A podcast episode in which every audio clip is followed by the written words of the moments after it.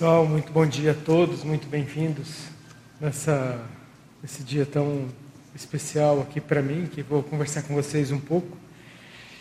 Vamos fazer a, a, a nossa apresentação sobre sinergismo entre a dinâmica parapsíquica e o epicentrismo consciencial. Nós estamos no epicentrismo em debate. Essa é a atividade de número, Hernani, me ajuda? 96. E, e estamos aqui então para essa, essa atividade. Eu me chamo Luiz Gonçalves e sou hoje o, o responsável por esse debate com vocês. Escolhemos esse tema pela obviedade da importância grupal desse debate, as dinâmicas parapsíquicas e o nosso desenvolvimento parapsíquico, o nosso desenvolvimento do epicentrismo consciencial. Mas às vezes, para clarear o tema, tem alguns, pode ter algumas pessoas nos ouvindo que nem são dessa geração dessa época da dinâmica parapsíquica. E é muito importante definir para podermos é, é, delimitar o nosso debate, né? Porque as palavras elas precisam ser, serem devidamente colocadas para dar o tom de cientificidade a esse tema tão, é, é, vamos dizer assim, facilmente, tão universal a todos, né, que é o parapsiquismo lúcido, mas com uma certa dificuldade de trazer isso para o trilho da racionalidade. A definição, então, de dinâmica parapsíquica que nós vamos escolher hoje para trabalhar é a dinâmica proposta por um grande amigo nosso, que hoje é consciex, que é o professor Moacir Gonçalves. E lá em 2018, no seu livro, ele definiu as dinâmicas da seguinte maneira: dinâmica parapsíquica é atividade grupal realizada em horário e local fixos semanalmente, objetivando o desenvolvimento do parapsiquismo lúcido, do epicentrismo consciencial e do auto e hétero desassédio da hiperacuidade consciencial e da interassistencialidade multidimensional teática, mediante aplicação de técnicas bioenergéticas sob a responsabilidade do EPICOM. Então é disso que nós estamos falando, porque em tese, na nossa vida teática, teoria e prática, nós realizamos várias interações durante todo todo o nosso dia, toda a nossa noite, todas as nossas projeções, e isso, em certa medida, são dinâmicas de interação. Mas a dinâmica que estamos discutindo hoje é essa aqui, essa oficial, com data, horário, local, grupo. É, é, então, um experimento laboratorial, até certo ponto, controlado, que tem basicamente essas bases de uma interação mais profunda é, entre as dimensões.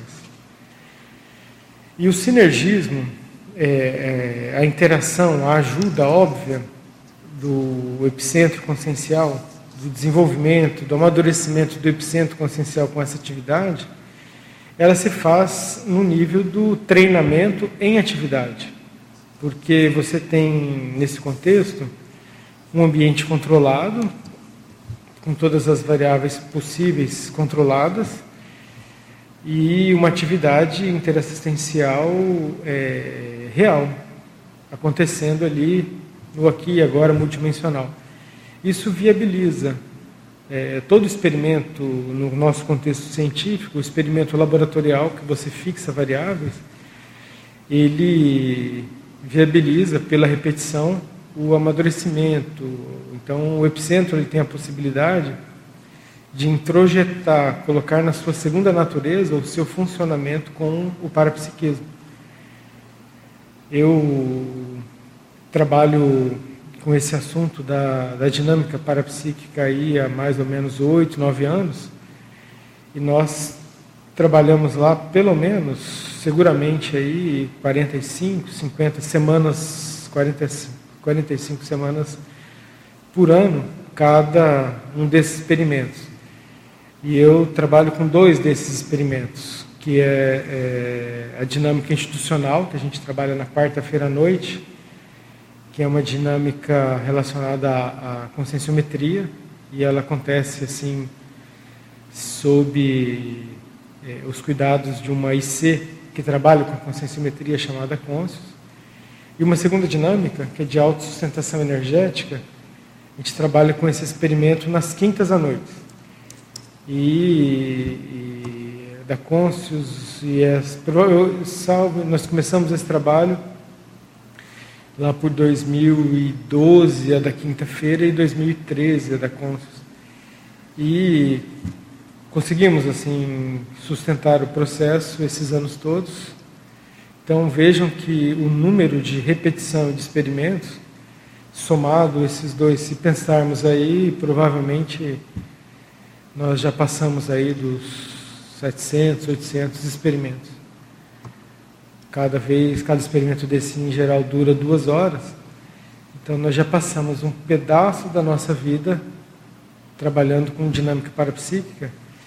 E o grande, é, uma das grandes coisas assim, que acontecem com isso é, é, é esse amadurecimento nosso, essa, esse encaixe da nossa vida, do nosso holossoma, do nosso jeito de pensar, das nossas companhias, das nossas amizades entre extrafísicas, vão é, é, esse encontro semanal ele passa a ter uma importância muito grande. E quando a gente faz essa conta simples da repetição ao longo dos anos, e a gente começa a entender porque é que isso tem tanta relevância, justamente pela qualidade dos encontros e pela quantidade de horas vivenciadas juntos nesse, nesse patamar.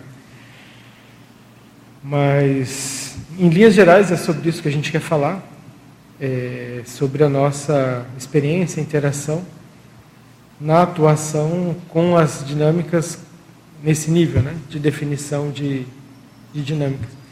E aí eu estou à disposição de vocês para trabalharmos com essas ideias, trabalharmos com essas questões, tirar dúvidas, curiosidades, vivências. É, sobre esse assunto. Para psiquismo, é, é, vamos dizer assim, a complexidade do problema e a nossa dificuldade com o assunto é tão grande, o, problema, o processo do desenvolvimento de um parapsiquismo vivenciado, maduro, isso é tão complexo, e o próprio processo multidimensional ele é tão complexo, que fica muito simples debater. Vocês fiquem à vontade para perguntar o que quiserem sobre o assunto de parapsiquismo, e eu fico à vontade para responder o que eu der conta e o que eu souber, porque diante da complexidade da interação multidimensional técnica científica, como a gente pretende lidar e fazer, não ter respostas, não ter experiências, não é demérito, não é problema algum para qualquer experimentador. Então isso me deixa numa situação de extremo conforto com vocês. Um debate de pesquisa, de pesquisador, onde as respostas estão em construção pela complexidade da interação. Eu fico bem confortável para dizer a vocês que eu sou um parapsiquista esforçado, mas é, é, é, jejuno, iniciante, diante da complexidade do assunto. Por que eu quero fazer esse posicionamento logo inicial? Às vezes na nossa comunidade existe uma expectativa, na minha percepção, exagerada, deslocada do epicentro consciencial às vezes se espera que fôssemos muito desenvolvidos, maduros, prontos, acabados com o parapsiquismo. E a complexidade do parapsiquismo, do que é interação multidimensional, não nos permite essa, eu, pelo menos até onde eu experimento, essa acabativa toda, essas respostas todas disso. Entretanto, o pouco que a gente sabe, o que a gente já vivencia, não nos permite nos omitir com relação ao assunto. É o suficiente para ter muita convicção, muita clareza de que a vida não é unidimensional, de que a vida é multidimensional, de que nós interagimos, inclusive de maneira lúcida, quando isso é possível na nossa, na nossa vivência, e que isso traz, quando bem conduzido, é, é uma possibilidade evolutiva muito ampliada para quem se esforça nessa direção. Então, mais ou menos essa é a linha de, de condução desse assunto para psiquismo e, e a vida humana. Né? Vamos lá, vocês fiquem à vontade. Bom dia, Luiz, bom dia a todos. É, nós temos aqui, eu estou acompanhando as, as, participações do pessoal que está acompanhando online, tá? Lembrando a todos que estão aí é, assistindo pelo canal do YouTube, você pode colocar suas perguntas no chat, é, mas a gente pede que você se identifique, coloque o seu nome e a cidade e para quem está no, no, site do Tertuliário, já existe o link ali, que já as suas participações vão cair direto aqui para mim. É, tem aqui então, Luiz, o Eduardo, é, lá de Curitiba, ele está fazendo uma pergunta. Tínhamos aqui em Curitiba, até antes do início da pandemia, no ano passado, a dinâmica parapsíquica da clarividência facial, com orientação da professora Adriana Lopes, feita na sala da IPC daqui. Todas as segunda-feiras, à noite, a dinâmica da paracirurgia pela Ectolab, é, em uma sexta-feira do mês, e que estão suspensos até agora. É a pergunta dele. Como podemos manter a coesão dos participantes daquelas dinâmicas sem os contatos presenciais até agora? Quais os planos para a reabertura dessas dinâmicas em futuro próximo, neste 2022? Obrigado pela pergunta. E você é, entendeu mais ou menos o jeito que eu penso, e eu, mais uma vez, fico bem à vontade para te dizer. Claramente, eu não sei a resposta. Porque essa resposta depende de várias variáveis grupais, decisões grupais, acordos grupais, observações grupais com relação à segurança e para a segurança. O que assim eu posso dizer que já está acontecendo? Há alguns meses nós retomamos alguns pilotos que são dinâmicas parapsíquicas, com a maioria das características, mas com os cuidados desse momento novo relacionado à pandemia. E estamos monitorando como é que as coisas acontecem. Felizmente, nesses eu estou trabalhando com essas dinâmicas e tudo indica que é tudo muito seguro. Até agora, nos grupos que nós trabalhamos, nós não tivemos nenhum problema. Alguém que tenha se infectado, ficado doente, faltado a dinâmica por problema nesse sentido. Então, tudo indica que o processo todo é muito seguro. E aí eu acho que é, é, tem do, dois movimentos muito importantes assim para as coisas todas voltarem a funcionar, vamos dizer assim, dentro de um novo normal. Tem um movimento que vai ser do próprio Conselho de Epicom, Epicom, Epicentros, é, que vai tender a normatizar, orientar regras e tudo isso. E o movimento que eu acho muito mais, até muito mais importante, são das pessoas. Eu acho que precisamos ser proativos e, e, e estabelecer movimentos de movimentação da conscienciologia. Nós latinos, né, talvez brasileiros, mas sim, em geral somos temos até um bom nível, somos um povo ordeiro em muitas coisas, mas temos uma certa tendência a esperar uma ordem superior para começar a funcionar. É como se, se existisse alguém que pudesse dizer de uma maneira mais lúcida que eu que dia é seguro para fazer isso, qual o dia ideal para acontecer aquilo. Em geral, é muito profundo em nós, na nossa cultura latina, essa expectativa de um líder que apareça e me diga o que é que eu devo fazer, quando é que eu devo fazer.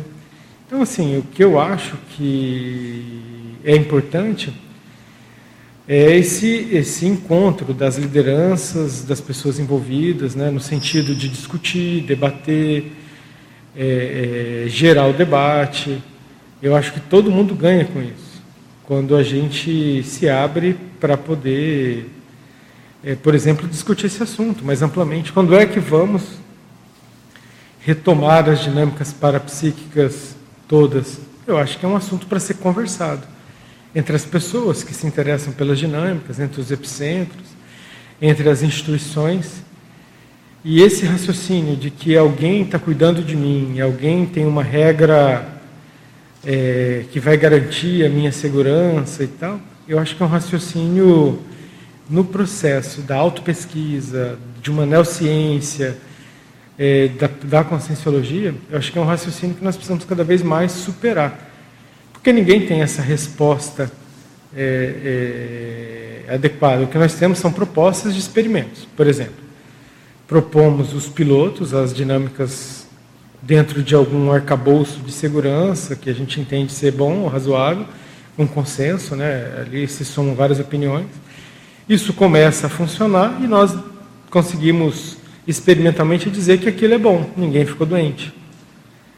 Mas, assim, previamente a gente não tinha essa resposta é, é pronta. Acho que esse raciocínio da autocientificidade, da cientificidade das instituições e das pessoas, ele tem que ser estimulado. Né? Isso tudo dentro do bom tom, dentro do bom termo, mas é, é, procurando ser mais objetivo com a resposta. Quando é que as dinâmicas vão serem retomadas? Eu acho que ninguém tem essa resposta exata, porque isso depende um pouco aí da direção é, da pandemia, dos fatos e dos interesses das pessoas de fazerem dinâmicas. Por exemplo, é, existe, é, poderia o conselho, a comissão de dinâmica, as pessoas é, delimitarem. As dinâmicas estão todas liberadas, a gente fez o experimento e está tudo ok. E na outra ponta, nós não sabemos se existem, com clareza, pessoas interessadas em fazer dinâmicas. Por que eu não sei? Porque elas não se manifestaram. Então eu acho que esse fórum mais aberto, onde todo mundo se manifesta, é, explicitando seus interesses, ele acelera as coisas. Porque você imagina, se eu preciso decidir sobre é, é, liberação de uma atividade, seja ela qual for, no meio da pandemia, quanto menos atividade fizer, é menos risco de contaminação, é uma lógica simples e óbvia. Então eu preciso de um segundo nível de raciocínio. Quais são as atividades que são prioritárias? Porque algum nível de risco eu vou ter que correr. Vale a pena correr o risco por qual atividade? E aí as pessoas envolvidas na atividade, por exemplo, numa dinâmica, se nunca fizeram uma lista, nunca perguntaram, nunca se movimentaram, nunca se organizaram, como é que eu vou saber que elas querem interagir? Então eu acho que cada, é, cada mini peça precisa girar para o max mecanismo girar. Né? Então, muito mais do que perguntar é, assim é, quando é que recomeça, eu acho que tem que o grupo se reencontrar, fazer essas perguntas, construir documentos, fazer propostas. Isso tudo vai sendo trabalhado na medida que o ambiente epidemiológico, na medida que o ambiente de parassegurança vai sendo estabelecido, sem atropelos, obviamente. Mas eu sinto como muito importante uma proatividade de todos nós envolvidos em todas as nossas atividades para explicitar o que é importante, o que é prioritário. Que por outro lado, se fazer dinâmica não for uma coisa, um momento prioritário para aquele grupo, para aquela pessoa, aí realmente não vale a pena correr qualquer risco. Como é que você vai saber o que é prioridade para o mundo da outra pessoa se ela não não explicita? E aquela postura, então eu ficar em casa sem falar nada com ninguém, sem me comunicar, esperando o dia que a instituição vai me mandar um e-mail ou o Epicom vai me avisar que agora está seguro para voltar. Compreende que é uma postura assim é muito passiva que atrapalha gerar neo-verpons, né? neo, neo-conceitos e tudo isso. Então eu acho que todos nós precisamos nos mexer para estabelecer de uma maneira muito é, é, experimental qual é a nova realidade de contato entre todos nós. Eu penso que é, todos os envolvidos precisam se mexer com isso. Óbvio que dentro, né, como eu comentei, de um bom tom, de uma boa conversa. Né? É. Posso fazer uma pergunta? Meu bom dia a todos, bom dia a você, Luiz. Muito parabéns, um parabéns bem assim acentuado pelo seu trabalho, pelo seu paper. Isso vem nos ajudar muito a refletir em todo esse contexto que você já iniciou aí traduzindo para a gente. E eu gostaria da sua ajuda para nós focarmos nessa definição do professor Moacir Gonçalves e você ajudar a gente a entender na hora que na definição o professor Moacir coloca assim, ó, sob a responsabilidade do EPICOM. Então, todo esse trabalho, que ele, toda essa atividade grupal, que ele começa falando aqui, caracterizando, e ele coloca no final, ó, sob a responsabilidade do EPICOM. Então, você que logo abaixo na casuística relata a questão da sua autopesquisa, né, se é um parapsíquico, vivenciando o fenômeno desde a infância. Isso me conecta a ideia com o conceito de responsabilidade, Luiz. Então, traz para a gente assim, se possível, por que uma consim, um EPICOM, aceita esta responsabilidade? No seu caso, que vivencia esse fenômeno desde a infância, o que o motiva a assumir tamanha responsabilidade? Qual a, a, lógica que eu vejo nesse processo aqui? A gente pode até falar um pouco sobre o epicentrismo consciencial é, e qual a importância né, dos processos de validação grupal a caminhada nossa pela escala, evolu pela escala evolutiva, ela seguramente ela não tem relação com o Conselho de Epicom, não tem relação com a, a própria conscienciologia. A evolução ela é uma condição é, é profundamente íncita à consciência. Todos nós por caminhos mais retos, mais tortuosos, mais difíceis, estou, estamos assim é, é, colocados nessa condição de evolução. Então isso é inevitável e todos nós passaremos por todas as etapas da escala evolutiva. E uma das etapas da escala evolutiva é o epicentrismo lúcido.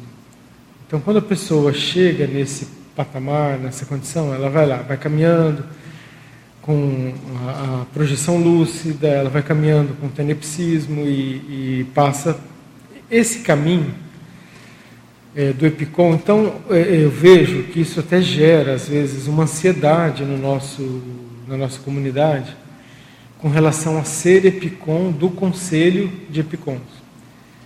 Isso não tem, na minha opinião, é, uma relação necessariamente direta com o processo da escala evolutiva. Ou seja, se eu não for validado, convidado para fazer esse trabalho por esse conselho, isso não quer dizer que eu não instale campo, que eu não lidere o processo evolutivo individual e grupal, que eu não desenvolva minha ectoplasmia e que eu não consiga fazer vários trabalhos é, nesse sentido do epicentrismo lúcido. Então isso caminha é, do lado de fora. É a evolução íntima da consciência. Entretanto, nesse caso específico do serviço que a gente faz, ele carece de uma validação grupal. E a hora que a gente trabalha em conjunto, validado pelos pares, essa validação, vamos chamar assim, até certo ponto validação, deve ter palavra melhor que isso, o reconhecimento, o apoio interpares, ele cria um contexto muito otimizado para fazermos experiências. Porque nós podemos, a partir do Conselho de Picom e a partir das instituições, fazer experimentos controlados, como laboratórios, monitores, planilhas, é, combinados grupais. Eu acho que isso talvez seja uma das grandes travas de segurança para acertarmos mais. Porque dentro desse ambiente conscienciológico mais controlado, toda a IC, é, é, e o Conselho de Epicom está instalado nesses mecanismos de ICs, elas têm regras baseadas na cosmoética. Então nós nos colocamos numa situação, e são basicamente quais os combinados? o que nos une, afinal, é a abordagem científica do parapsiquismo, abordagem científica da evolução. Então, a hora que eu posso fazer isso dentro de grupo, é, de um grupo que tem um, um, acordo grupal de que o nosso trabalho parapsíquico ele vai seguir regras é, que nos vinculam muito profundamente ao processo da cosmoética, é muito difícil existir uma IC, ou não faria sentido, que não tenha na sua base, do seu motivo de existir, que seja pesquisa, autopesquisa da consciência e a cosmoética.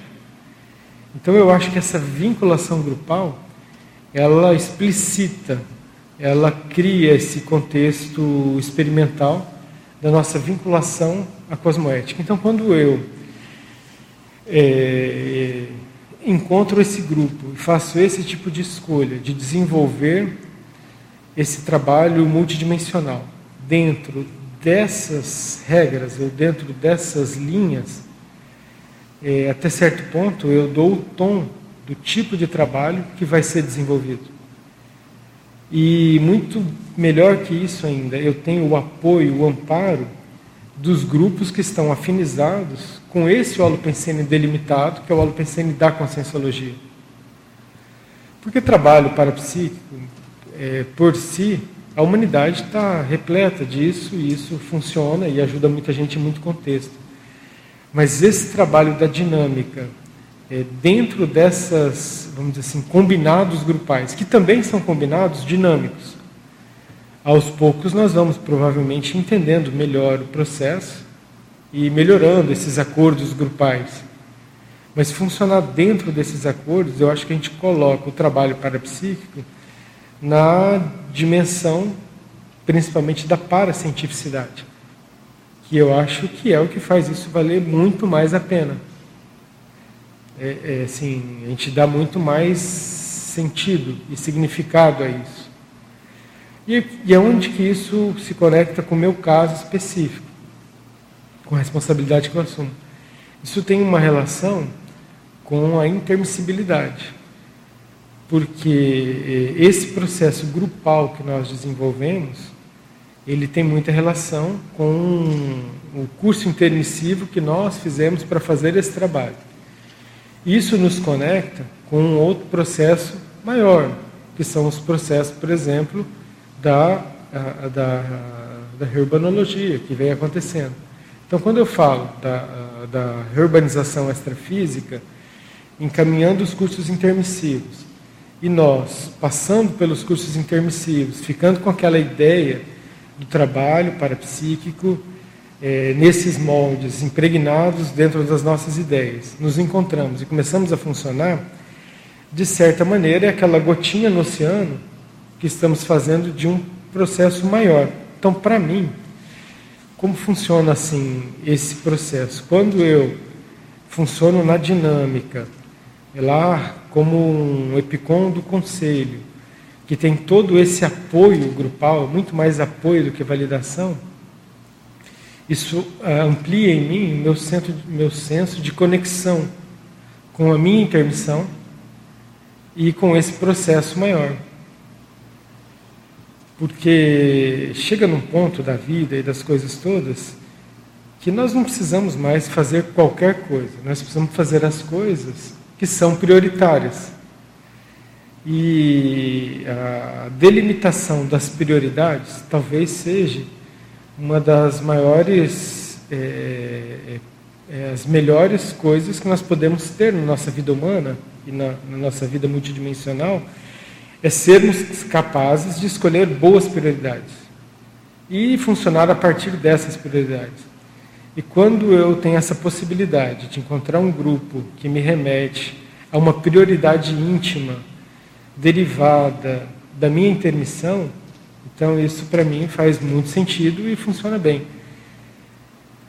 Não quer dizer com isso que quem não é epicom do conselho, que quem não participa de uma dinâmica, de quem não conheceu a conscienciologia, está fora da via rápida da evolução e, e, desculpe, fica para a próxima. Quando você for igual a nós, aí você vai evoluir e tal. Isso para mim é uma grande bobagem. A humanidade está aí, as pessoas estão caminhando. E, entretanto, nesse caso específico do intermissivista, com relação com esse trabalho, com relação com esse grupo, esse, essa atividade ela faz muito sentido. Eu tenho, até pelo que eu escrevi aqui, um, vários indicadores íntimos de que uh, o trabalho com o epicentrismo, com essas dinâmicas, é um tijolinho do meu processo intermissivo, da minha programação de vida. Isso, com certeza, são tijolinhos ali que a gente vai colocando nessa construção diária. E tijolinhos mesmo, né? Cada dia é um dia, cada dinâmica uma dinâmica, cada encontro um encontro. Isso tem um alcance assim muito significativo no meu caso específico. O que não quer dizer que é o caso de todo mundo. Cada intermissivista precisa identificar as suas prioridades e tocar as suas prioridades. Nem também quer dizer que seja a minha única prioridade. Uau, furei o céu da minha ProEx, agora estou dando dinâmica e está tudo encaminhado. Não, são tijolinhos, né? Porque essa construção complexa, ela é feita de dia simples. Todos os dias são dias de 24 horas, dias simples, que fazemos coisas simples e que elas criam um contexto complexo. Então, então são nas coisas simples cotidiano que qualquer pessoa interessada em evoluir, ela pode se encontrar lá e identificar, no caso dela, qual seria a prioridade primeira na evolução. Entendi certo? Que são seria por aí? né? Uhum. Cada um de nós tem prioridades singulares, únicas e exclusivas. Ok. Ok. Então, vê se eu posso, se a gente pode fazer uma leve conclusão assim. Você comentou, nesse contexto, a abordagem científica do parapsiquismo, ou seja, a abordagem paracientífica do para, para psiquismo. Já estamos dentro da expansão da multidimensionalidade. Seria também semelhante aos acordos grupais dos docentes da conscienciologia? Seria mecanismo semelhante, evolutivo? Grupo de professores da conscienciologia? Poderíamos dizer abordagem paracientífica da docência conscienciológica dentro desse mesmo mecanismo evolutivo? Cada um poderia identificar as suas prioridades de um lado do outro, ou todos passaremos pela, é, ou passaremos, ou o fluxo evolutivo, tanto pela docência, quanto para o, pelo epicentrismo, como também pela ofiexidade? Ou você acha que cada um está mais ou menos num determinado, numa determinada prioridade? Eu acho que todas as opções elas são boas ferramentas evolutivas. E cada um vai utilizar as ferramentas conforme o seu desejo, sua possibilidade, é, é, o seu caso. É, eu vejo como processo desse, do, do, do trabalho que eu desenvolvo como epicentro consciencial, para mim é uma grande oportunidade mas seguramente o docente que está lá no interior do Brasil, do mundo, dando a sua aula de conscienciologia, aquela é a grande oportunidade que está dada, colocada para aquela consciência naquele momento. Eu, pessoalmente, não vejo o epicentrismo consciencial como uma progressão ou como uma carreira que você dá tal curso, dá tal aula e, em dado momento, você é o, o EPICOM, como se aquilo fosse, sei lá, na academia, né? A livre docência, ou isso ou aquilo, o doutorado ou tal. Eu acho que não existe essa. É, funcionalmente, eu acho que isso não se estabelece, sabe? Não acho que seja isso. Eu vejo muito mais como uma tarefa, um serviço para ser feito enquanto a gente puder fazer aquilo, né? A gente não tem um tempo delimitado lá no conselho, você pode ficar é, funcionando como EPICOM é, a temporada que você achar, É, por outro lado, uma notícia boa, né? O conselho ele não é um conselho fechado, com um número fechado de vagas. Então nós podemos, se as pessoas demonstrarem interesse, qualidade, o trabalho expandir, você pode ter um conselho com centenas, milhares de pessoas. Não há um, um problema, um grupo de parapsiquista que se apoia, se ajuda a desenvolver o próprio parapsiquismo e para esse trabalho ter uma organização estabelece assim alguns guidelines, algumas regras básicas do como fazer o trabalho. Então eu acho que todas as possibilidades são boas assim. Eu acho que nós não precisamos trazer esses processos muito intrafísicos e da SOCIM que fazem paralelos com carreiras dentro das atividades do voluntariado da Conscienciologia. Por uma questão simples, as vagas não são limitadas.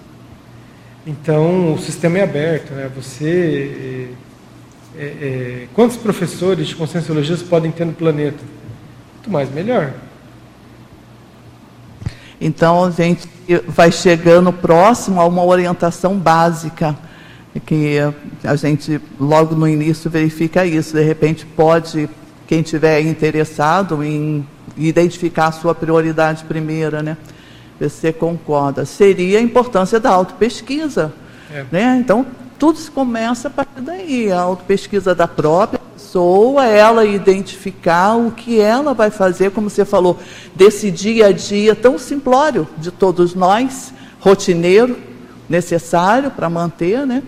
Então, dentro da autopesquisa de cada um, a pessoa se posiciona dentro do seu prioritário, né?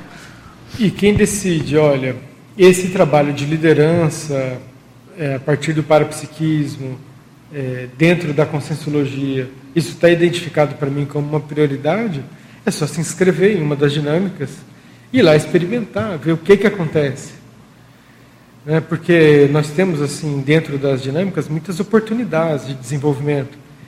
Eu próprio, é, vou até fazer aqui um parênteses assim, para contar para vocês, eu tenho um processo de gratidão muito grande por esse professor que já dessomou, o professor Master Gonçalves, porque em boa parte da organização do meu processo parapsíquico, do meu desenvolvimento, amadurecimento, de um jeito mais homeostático, eu fiz a partir das dinâmicas, porque eu comecei a frequentar as dinâmicas quando elas estavam começando, dinâmica piloto, teste, como aluno.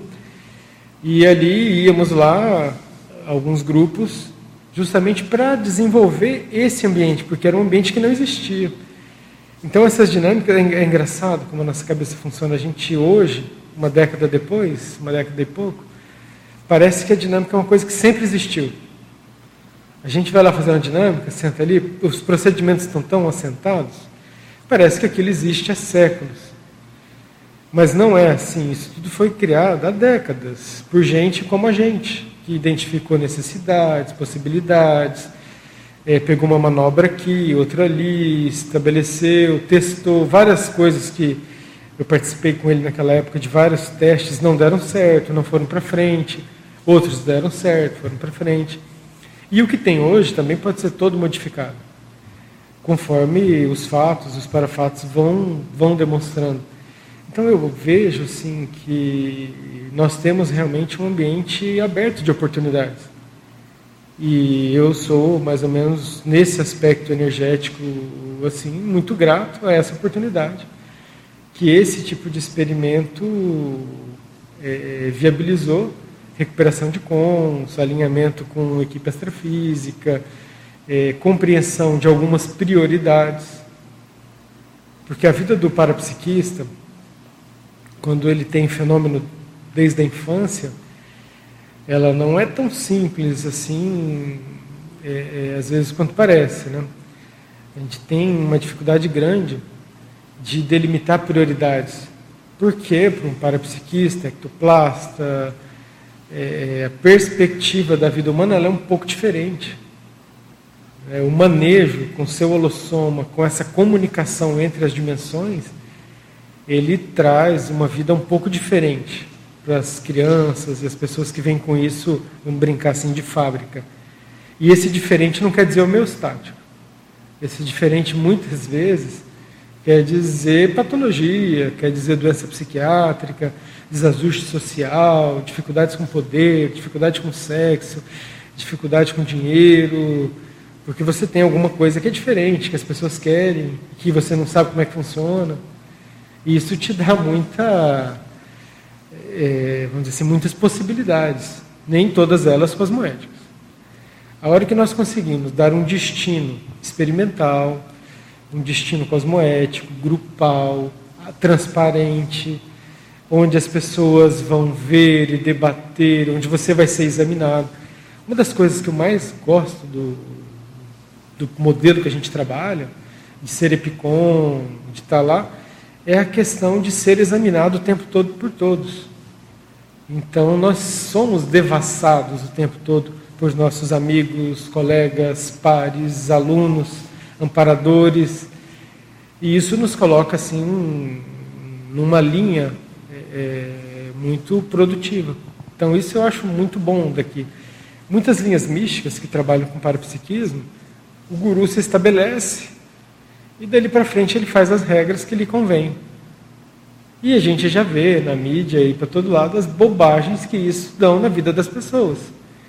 A hora que a gente tem esse modelo, um modelo transparente, aberto, regras claras, isso, é, vamos dizer assim, é, é, é um alento, é uma bênção na vida do parapsiquista encontrar um grupo para trabalhar o seu parapsiquismo nesse, nesse nível. Então, eu pessoalmente é, é, tenho muita gratidão pelo Moacir ter centrado, como diz o outro, depois de pronto é muito óbvio. Muito óbvio. Mas, assim, cara, o Moacir fez uma das coisas mais óbvias hoje, 10, 15 anos depois. Mas na época ele, isso. Ele exemplificou na prática aquela resposta que você tinha dado da pessoa. É, uma coisa é você é você fazer, outra coisa é você ficar esperando que alguém faça. É. Né? O Moacir, no jeito dele, espontâneo, simples, ele fazia as coisas acontecerem. Né? Tomava iniciativas que acabavam resultando num, num, num trabalho grupal maior depois. Né? E isso é uma das características do EPICOM. Né? Mas eu só queria acrescentar nesse, nesse debate aí, Luiz, que eu achei muito importante que você enfatizou no paper a questão da, da, da funcionalidade né, da, da atuação da consciência no maxi-mecanismo multidimensional interassistencial. Eu acho que o epicentrismo tem muito mais a ver com isso do que com é, questão grupal, cargos, funções ou qualquer coisa disso. É, as pessoas às vezes voltam muito a discussão para isso e eu acho que isso é o aspecto mais secundário.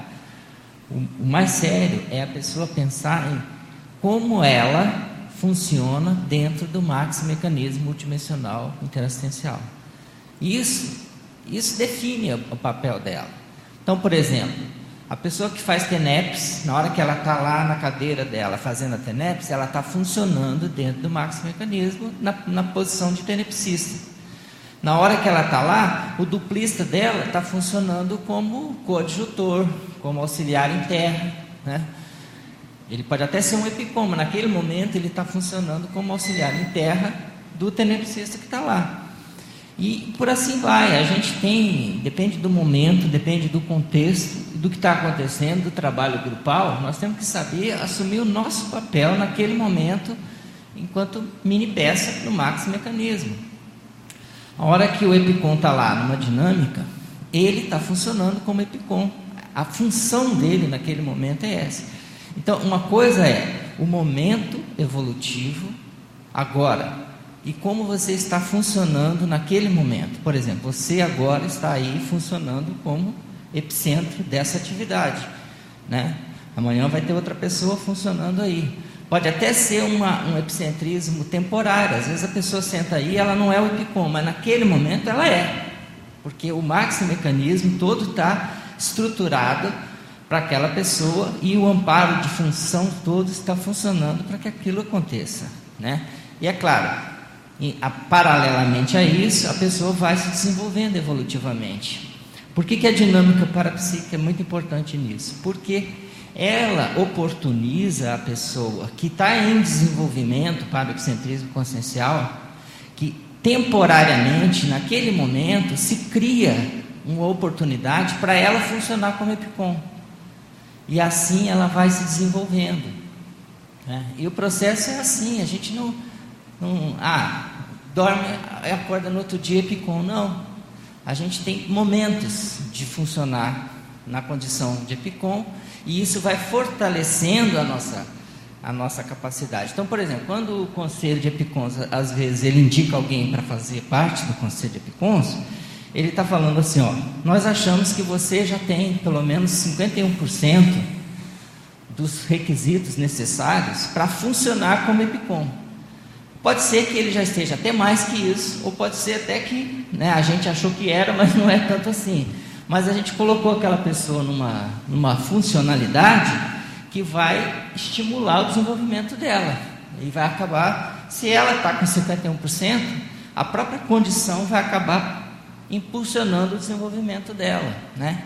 E por aí vai. Por isso que é importante o trabalho grupal, porque a gente se coloca na função e cria um, um, um mecanismo pró-evolutivo que impulsiona a pessoa para ela desenvolver as habilidades que estão faltando para ela chegar nos patamares evolutivos.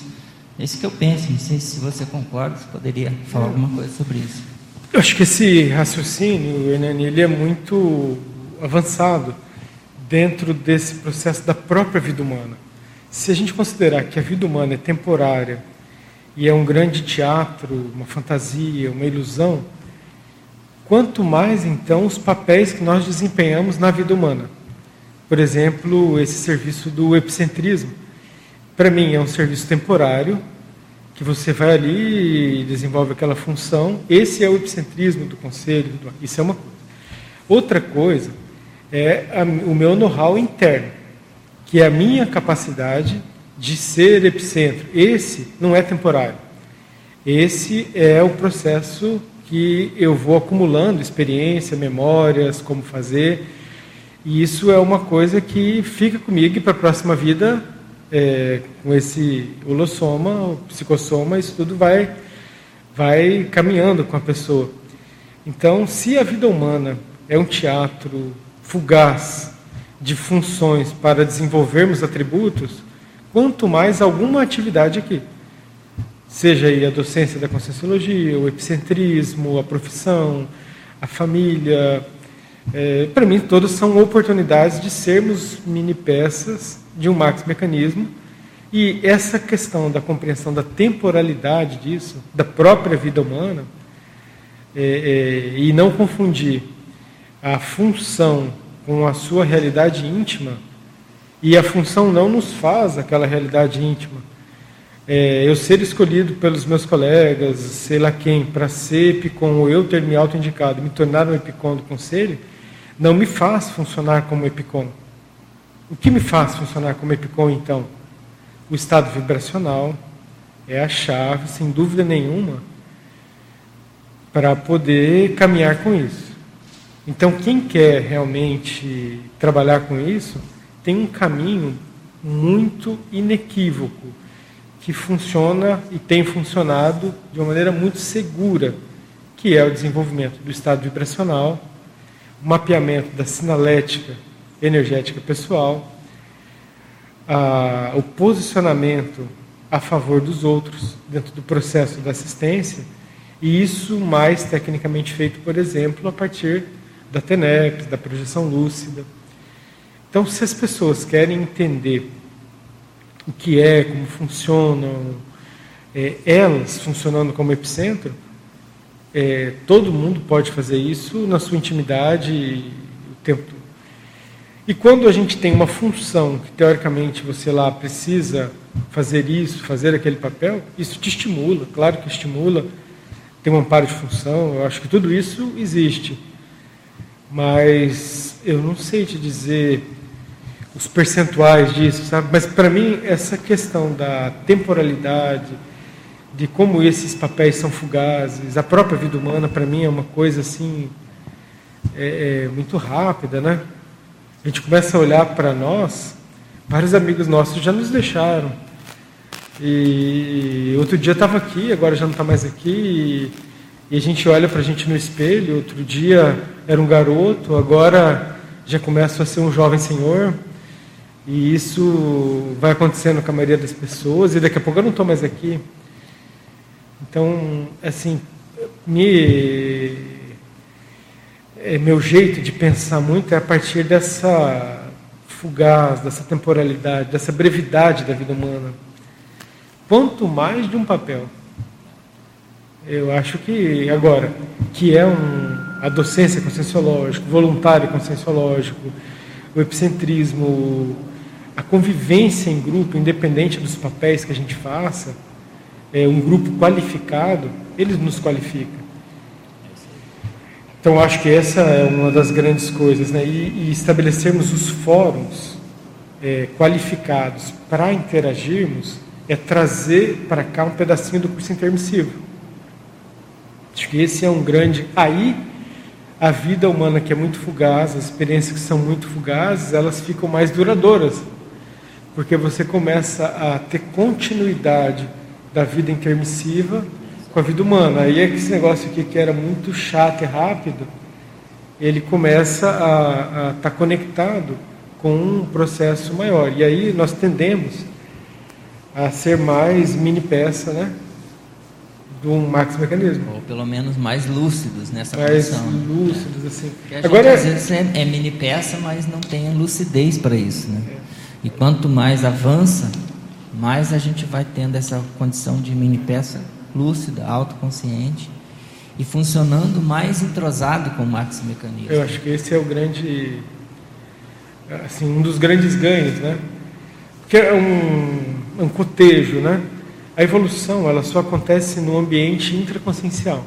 Ninguém evolui por ninguém. Ser amigo do serenão, de quem o ser isso, o ser aquilo, não resolve a evolução interna da pessoa as experiências, é a pessoa quem tem que ter e é ela quem vai desenvolver as suas coisas, resolver as suas coisas. Claro que quando a gente está num fórum qualificado, com boas ideias, boas energias, a gente pensa melhor e temos melhores resultados nos experimentos conosco. Mas ninguém resolve a evolução de ninguém, em última, última análise. Né? Luiz, parabéns aí pelo, pela explanação. É, no seu paper, você fala da questão da estruturação de um holopensene, né? É, com ambiência para intercâmbios ostensivos. Eu gostaria que você trouxesse essa relação das dinâmicas como estrutura grupal conscienciológica. Né? Qual a, como que você percebe essa interação entre as dinâmicas parapsíquicas funcionantes e a estrutura disso dentro da comunidade? Eu, pessoalmente, é, por tudo que a gente já conversou e pela escolha do tema, eu ó, vejo a dinâmica como um desses tijolinhos grupais, porque é feito em grupo, estruturantes da manutenção dos campos de conscienciologia e da própria conscienciologia.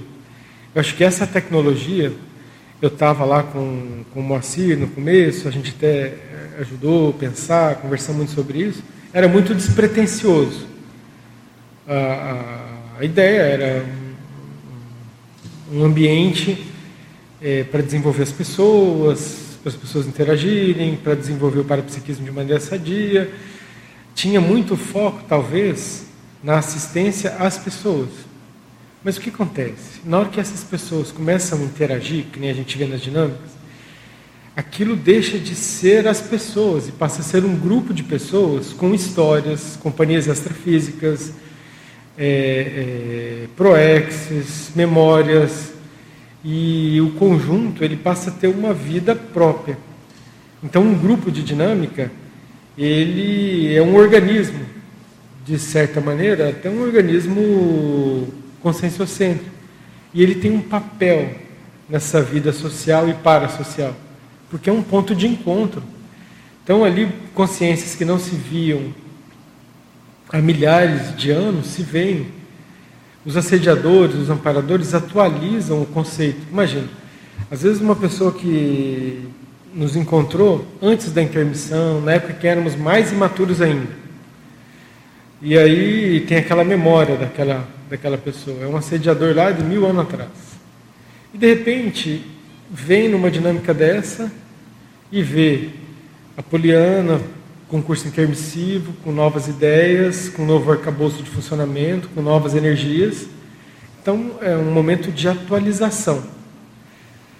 A hora que isso é, acontece com pessoas vinculadas ao voluntariado conscienciológico, isso tem um impacto. A melhora das pessoas tem um impacto nas, nas ICs. Mas o processo todo da conscienciologia principal, prioritário, ele é multidimensional. Nós somos, nossas instituições são, nossos aparelhos são caricaturas grosseiras, mal feitas do processo multidimensional conscienciológico. E as dinâmicas elas conseguem aproximar esses dois contextos, né? Pela presença do campo, do, do grupo, há um, vamos dizer assim, uma conexão do processo da conscienciologia multidimensional com a conscienciologia intrafísica que nós, conscientes nesse momento, estamos tocando.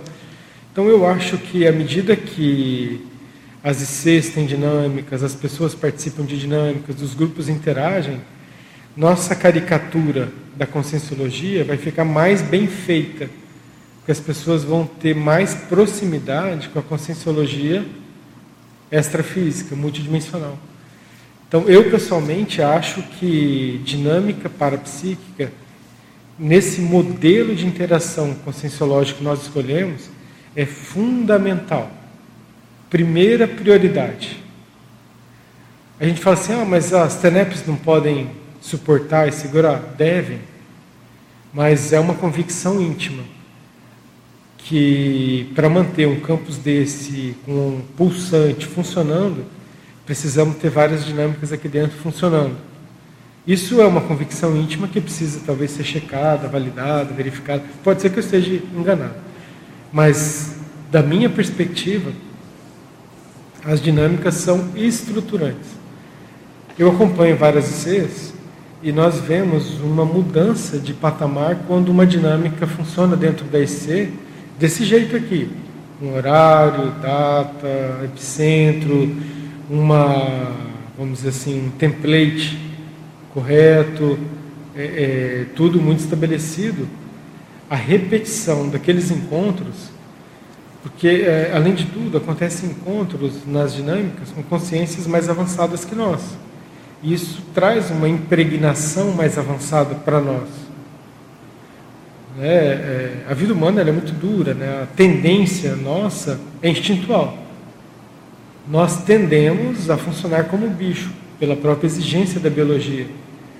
Mas a hora que eu tenho uma oportunidade de ter um contato frequente um holopensene mais avançado que o meu, eu acabo ficando em algum percentual um pouco mais avançado do que eu sou.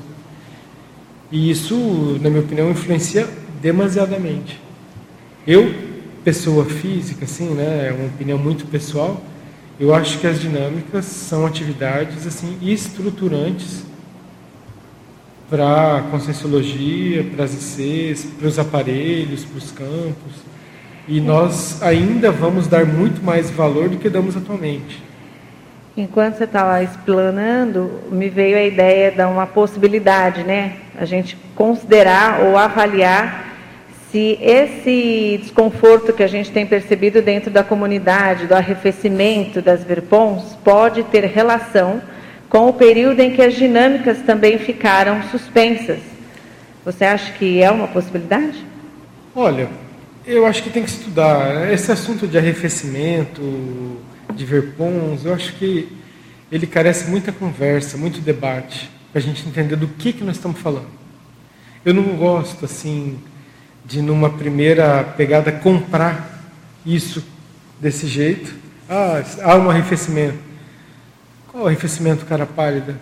Quantos por cento de conscienciologia você vivencia, vivenciava e não vivencia mais? Porque qual o drama dessa medida? Que a conscienciologia, essencialmente, é um processo de autovivência. E é muito difícil medir a autovivência das pessoas. O que eu acho, então, assim, que, que essa relação de dinâmica e arrefecimento, eu não sei se isso é direto. Eu não sei como isso funciona. Eu acho que esse assunto ele tem que ser muito conversado. Eu tenho ouvido muito isso, arrefecimento, arrefecimento. Nós vamos saber o que, que é isso aí. É qualidade didática, é conceito distorcido de professor, é conceito distorcido de ser, é vivência superficial das pessoas. O que, que é, entendeu? Do que, que nós estamos falando?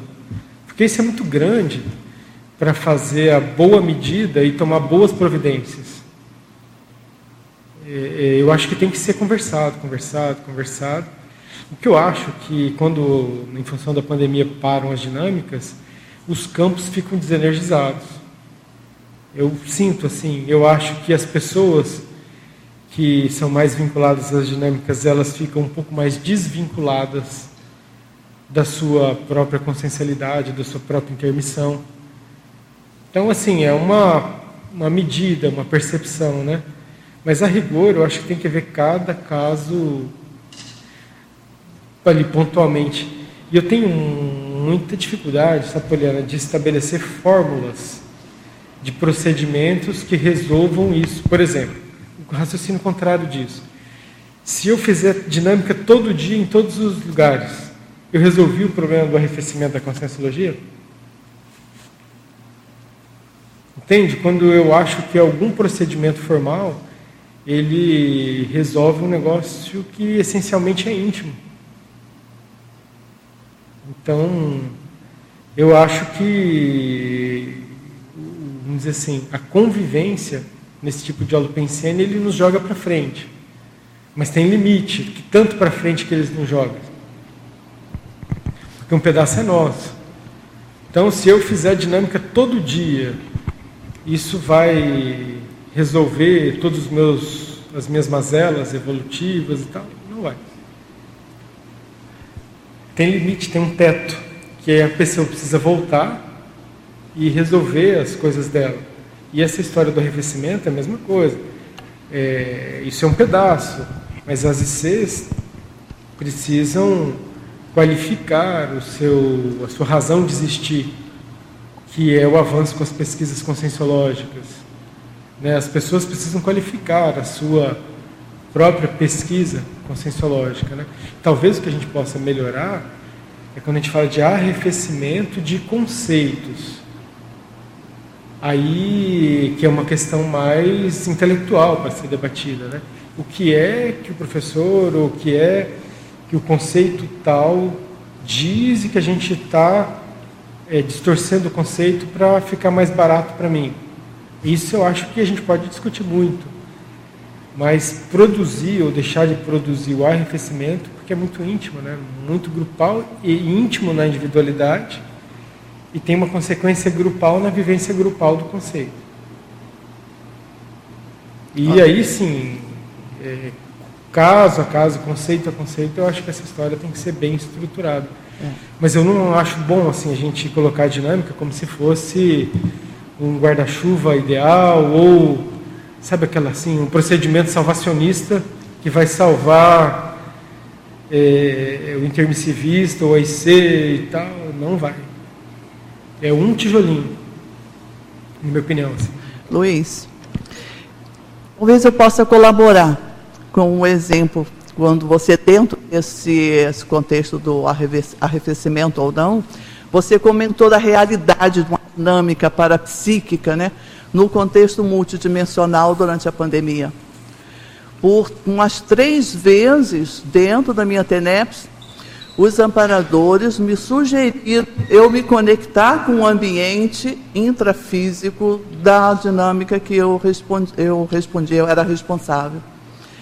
E depois eu fui estudar o porquê disso, Alguns participantes, inclusive aqueles PICOs que também colaboram dentro da nossa dinâmica, né? não é a O responsável, os responsáveis, e o quanto que esse link mental que possibilitou a estruturação multidimensional colaborou com o trabalho de assistência que estava sendo feito. Isso me veio comprovar para mim, dentro do meu estudo, como uma hipótese, que aos pouquinhos estou validando essa hipótese, de que a, a estrutura extrafísica, de, não posso afirmar todas, mas de algumas dinâmicas parapsíquicas, eu acredito que talvez sejam todas, por causa do processo em si, o objetivo de uma dinâmica parapsíquica, aqui dentro do contexto da conscienciologia, acredito ser esse.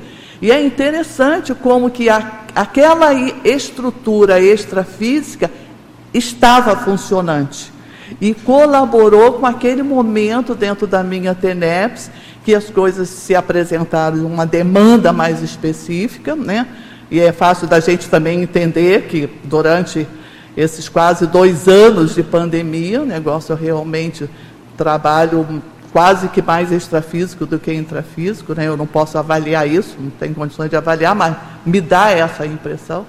Então é bem de acordo com o que você acabou de colocar mesmo fato e para fato. É, você poderia falar na questão desse sinergismo entre dinâmica e o epicentrismo consciencial, as oportunizações que a gente tem dentro das dinâmicas de autorreciclagem, no sentido do desenvolvimento do epicentrismo? Eu vejo, sim, a, a questão toda é que você tem na dinâmica um contexto otimizado para fazer a experiência. Então, assim, o parapsiquista, o parapsíquico, é, é, ele vai amadurecer o seu parapsiquismo atuando. E a dinâmica ela é um laboratório que ele tem alguns qualificadores. Por exemplo, não, tem, não existe uma dinâmica que não tenha por princípio a interassistência. Toda dinâmica da conscienciologia ela tem por princípio a interassistência, talvez até na frente do processo do desenvolvimento do parapsiquista. E, mais ou menos, o parapsiquismo que vale a pena é esse parapsiquismo que nos conecta com a interassistência. Outras coisas, como eu falei em algum momento aqui, geralmente traz mais patologia e dificuldade do que realmente evolução para a pessoa.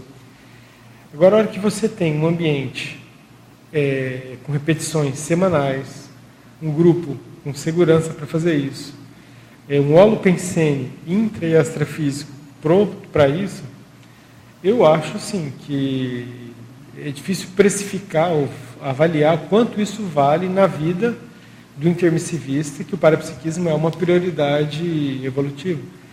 Porque é absolutamente, é, é, como a gente brinca, né, é a fome com a vontade de comer. Eu acho que, em termos de sinergia, fica muito claro que, nesse caso, um mais um dá muito mais que dois. Não é soma, é multiplicação. E não é um vezes um. É um grupo vezes um grupo. Né? No caso de um vezes um, você vê que a pessoa. Por isso que ele fala, e a TENEPS? É ótima, ajuda muito, tem os amparadores, tem tudo isso. Mas na perspectiva da Consim, é um vezes um.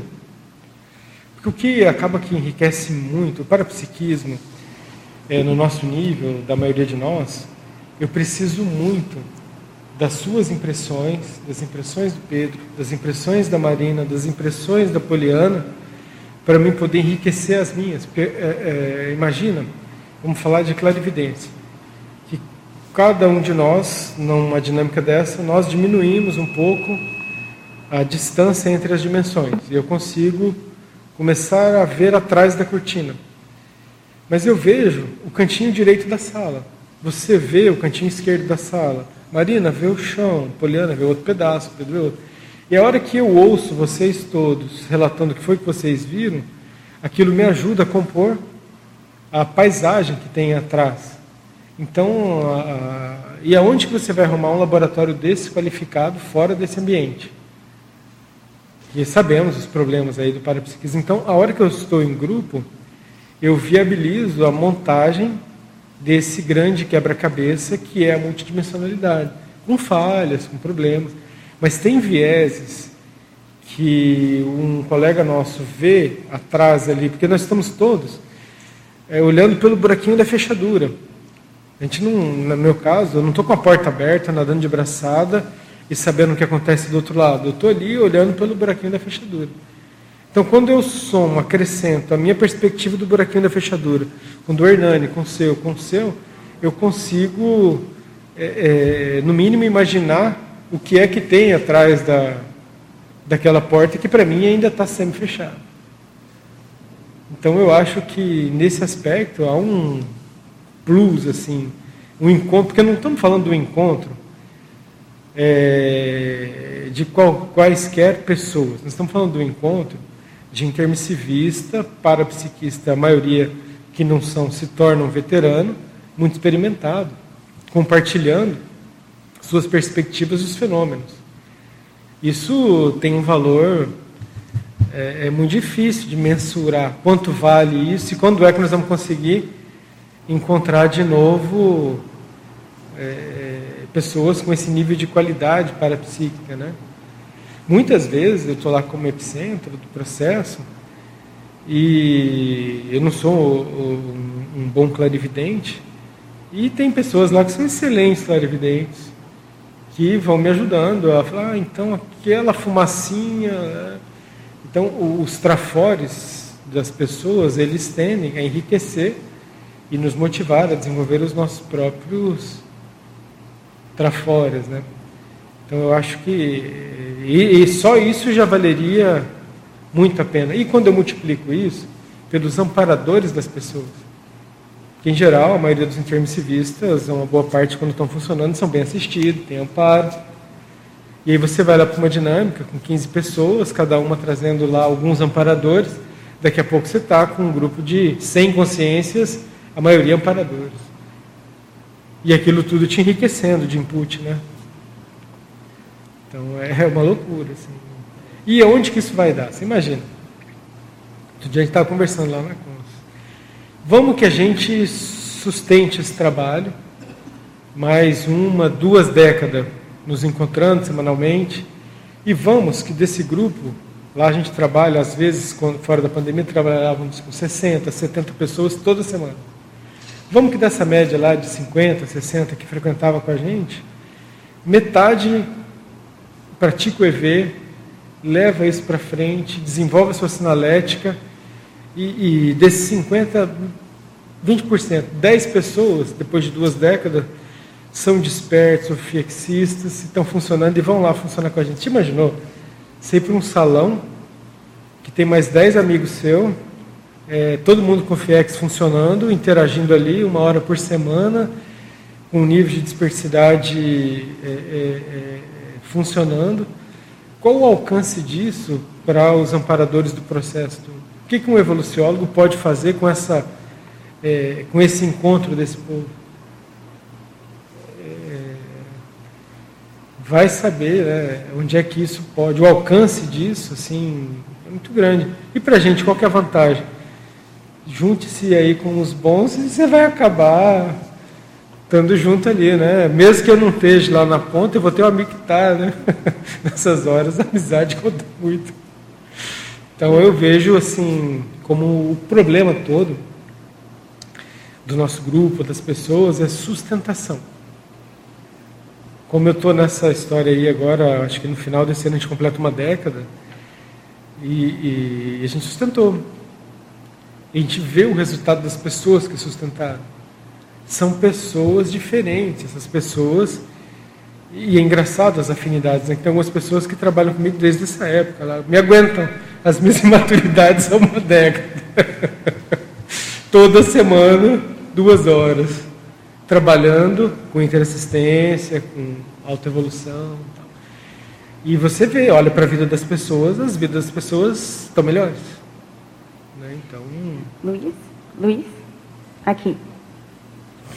Bom, eu queria fazer dois comentários, né? Primeiro, parabéns aí pelo trabalho. Eu queria voltar um pouco é, no fato que a Poliana, né, na hipótese que a Poliana levantou ali. O que, que eu fiquei pensando enquanto vocês estavam conversando, né?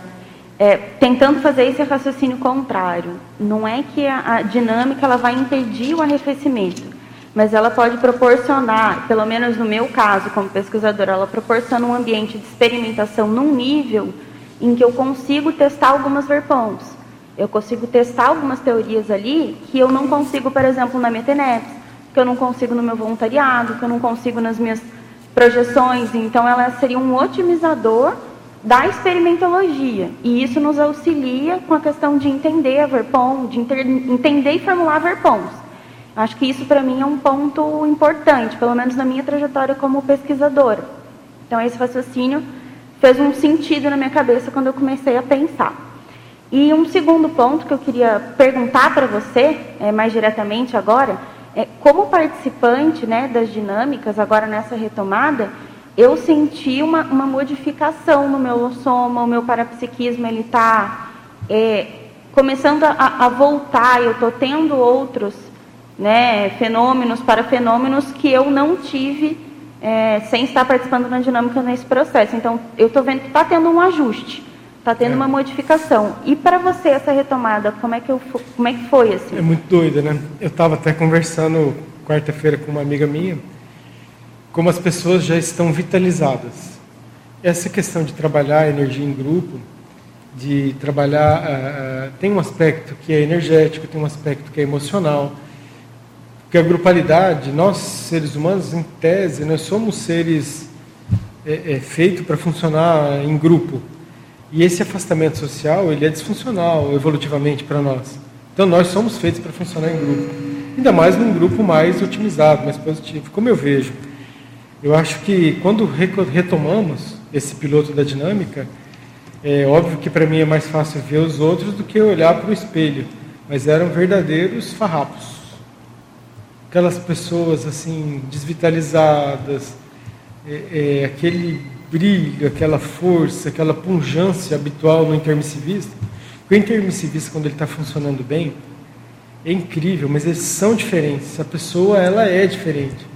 Lá na escola primária ele é líder da sala, ele é falante, ele é inteligente. A moça é bonita, o moço é bonito, ele chama atenção. E o pessoal estava assim, quando voltamos, é, é, mas não atribuo isso só à, à, ausência da dinâmica, né? A desconexão, é, talvez, de um processo mais vinculado ao marx mecanismo. E o grupo o parapsiquismo, o contato com os amparadores, isso eu acho que reconecta. E hoje, já tem alguns meses esses pilotos funcionando, eu vejo as pessoas vitalizadas, conectadas, é, telepaticamente funcionando, é, porque quando nós estamos muito entrosados, a gente fala pouco, não precisa falar. Olhou, pensou, entendeu, está tudo certo. Mas aquilo estava longe, é como se nós estivéssemos, assim, nessa duração da pandemia, é, parecido com as pessoas não intermissivistas. Assim, sem aquela.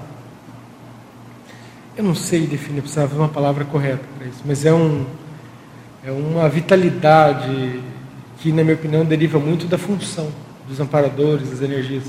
Então, eu acho que, na perspectiva de restabelecimento homeostático, holossomático, multidimensional dos participantes, o efeito tem sido muito bom. E eu me incluo nesse processo, né?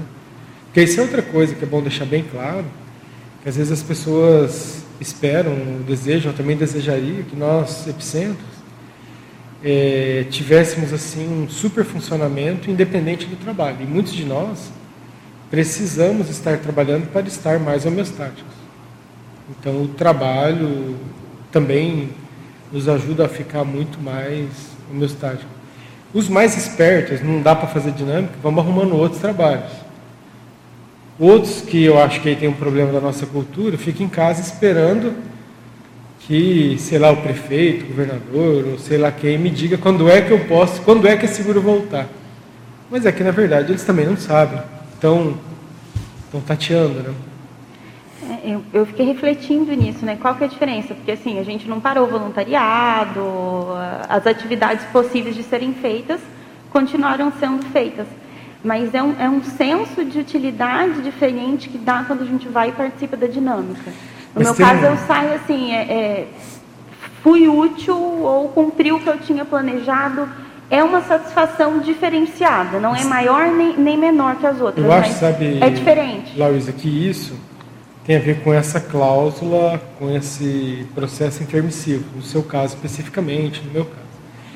Mas eu vou te dizer que a questão toda, a dinâmica é isso otimizado, mas o que realmente faz importância no nosso caso, em termos civista, é o encontro presencial. Eu acho que nós precisamos paradigmaticamente compreender que é muito importante nos encontrarmos presencialmente. Isso faz toda a diferença.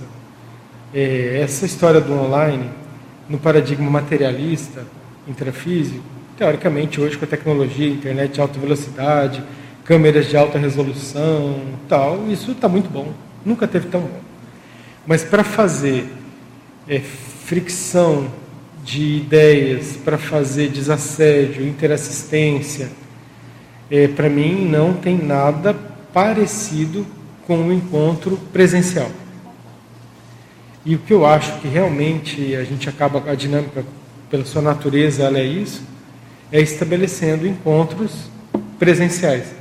Mas eu acho que mesmo as ICs, as pessoas, os grupos que não puderem é, participar de dinâmica nesse momento, se priorizarem com segurança e responsabilidade os encontros presenciais, vão sentir exatamente essa diferença. Porque, na minha perspectiva, que eu estou falando mais com a perspectiva bioenergética e de epicentro, o processo presencial ele faz toda a diferença em termos de assistência e desassédio. Os grupos que banalizam, aí talvez seja um arrefecimento. A hora que já pode fazer encontro presencial, a, a, o processo todo nosso é do desassédio, é do encontro, e nós não fazemos esses encontros, aí talvez seja um arrefecimento funcional. Não de conceito, mas de função. Até de conceito. Do conceito do desassédio. Talvez eu estou achando que eu posso fazer online o que nós fazemos presencial. E não se pode.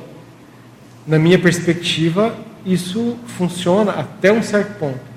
Mas não com a mesma intensidade do Alopensene dos encontros presenciais.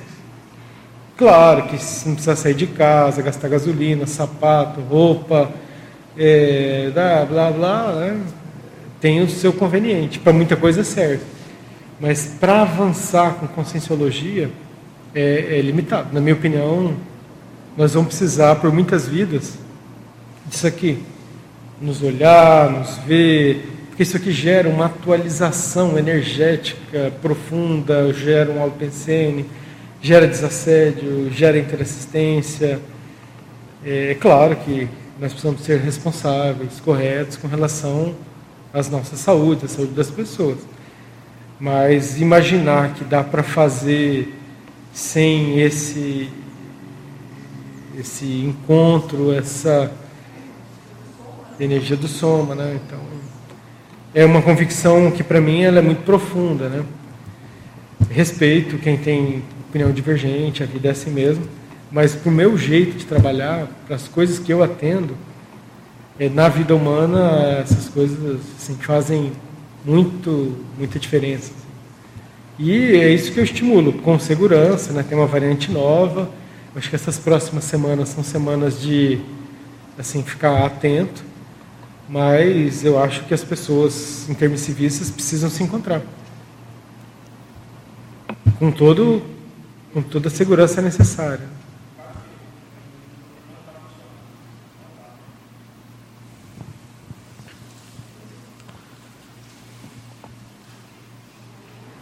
Aí, tá. Vou ter uma série de perguntas e vou até protestar um pouco aqui, porque quem não não está no dia a dia aqui da dinâmica das das discussões, é muito difícil fazer pergunta, porque não tem uma moderação assim completa, assim, é, é muito difícil mesmo. É, enfim, é, isso vale assim para todas as discussões que tem aqui na, na CCCI. Uh, ah, mas tirando o meu protesto e as minhas várias perguntas que tem, olha, até tem ligação com a questão do arrefecimento, porque para quem mora, principalmente para quem mora no exterior e, só, e tem pouquíssimas oportunidades de vir ao CAEC, é, quando vem a gente tenta usar todas as oportunidades para fazer as atividades, justamente para ter um impulso energético para voltar para casa e continuar com as atividades. Ou infelizmente, as, acho que as dinâmicas estão em recesso, né? Justamente agora nos dias que eu vir aqui. Bom, uh, não tenho o que fazer. As minhas perguntas são é, são duas dimensões. Primeiro, a questão do epicentrismo em geral e na questão das dinâmicas. Do epicentrismo em geral, você acha assim, é, tem uma tem uma, uma questão, é, o, a consim intermissivista, nós, na verdade, se a gente for colocar como meta ter dispersidade até o, a dessoma nessa vida, então a gente vai passar pelo hipercentrismo, querendo ou não. Então seria uma meta de todo intermissivista, certo? Eu vou te dizer que só querendo, se não quiser, não passa. Pronto. Também não chega na dispersidade, mas essa história de querendo ou não, é querendo ou querendo. Não tá. tem muita. Está na ProEx de todos os intermissivistas uh, praticar eu... o hipercentrismo de forma lúcida? Olha só, eu acho que aí, assim, por dedução, eu consigo imaginar que sim. Hum. Que todo intermissivista tem como desafio a dispersidade na vida seguinte. E o epicentrismo é um passo inevitável, mas por dedução. Uhum. A ProEx é um processo muito individual.